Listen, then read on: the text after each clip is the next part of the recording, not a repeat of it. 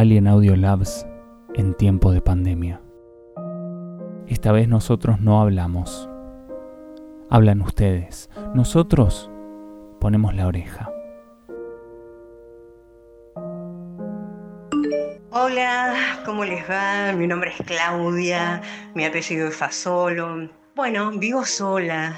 Esto me sorprendió cuarenteando en un departamento que yo no estaba habituada con respecto a no tener balcón que es todo un tema, aunque parezca mentira. Uno se pone a pensar la gente que está totalmente hacinada, que es una realidad, que gracias a Dios todavía no les tocó que sea el coronavirus, pero que tienen que viajar, tomar dos colectivos.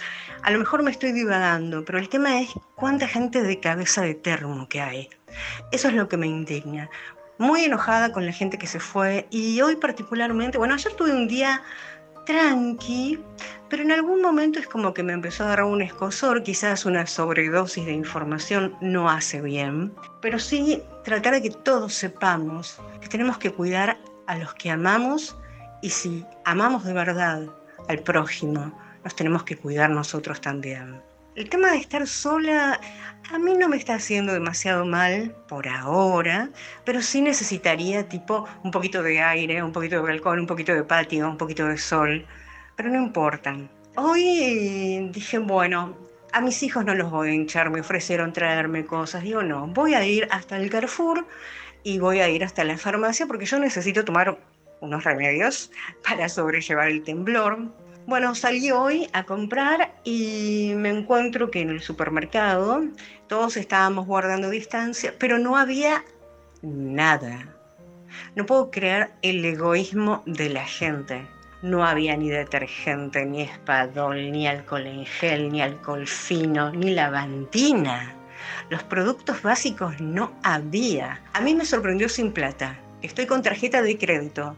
El tema fue que me puse en la cola, agarré lo mínimo indispensable como para pasar un par de días porque yo no tengo freezer, que es otro tema, no puedo guardar en un freezer ni acumular como están acumulando. Y mm, un señor muy mayor atrás mío me empezó a decir, che, adelantate, ¿qué vas a estar a cuatro metros de la de adelante? Y le digo, no, no estoy a cuatro metros, hay que conservar un poco la distancia, tenemos que respetarnos. Yo re bien porque soy re pacífica.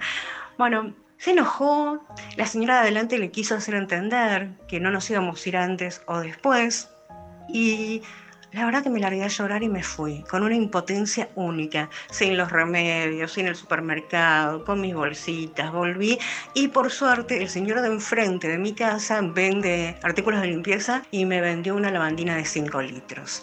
Llegué, me desahogué, hablé con mis hijos, inspiré y me fui a la farmacia de enfrente, me vendieron todo con la tarjeta, me consiguieron los guantes, me consiguieron un alcohol en gel chiquito y un alcohol en gel en grande, es en Rivadavia y Candelaria.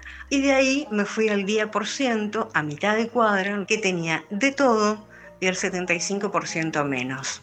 Ya regresando a casa, un poco más feliz, más tranquila, que por unos días no voy a salir a la calle, voy a tratar de conectarme con la gente que tenga ganas, porque tampoco uno tiene muchas ganas todo el tiempo. Lo haré por videollamado, sino por algún mensajito. Y lo que sí, les pido a todos que tomemos conciencia, que gracias a Dios tenemos un presidente, esto no es político, tenemos un presidente que se apuró en tomar decisiones. Tratemos de acatarla. Es por nuestra salud, es por nuestra vida, es por nuestros hijos, es por nuestro futuro. No nos enfermemos. Los quiero con toda mi alma. Me emociono porque nunca la vida nos puso en una prueba semejante. Pero yo creo que por algo suceden las cosas y de esto vamos a salir más sabios y con mucho más aprendizaje. Un beso.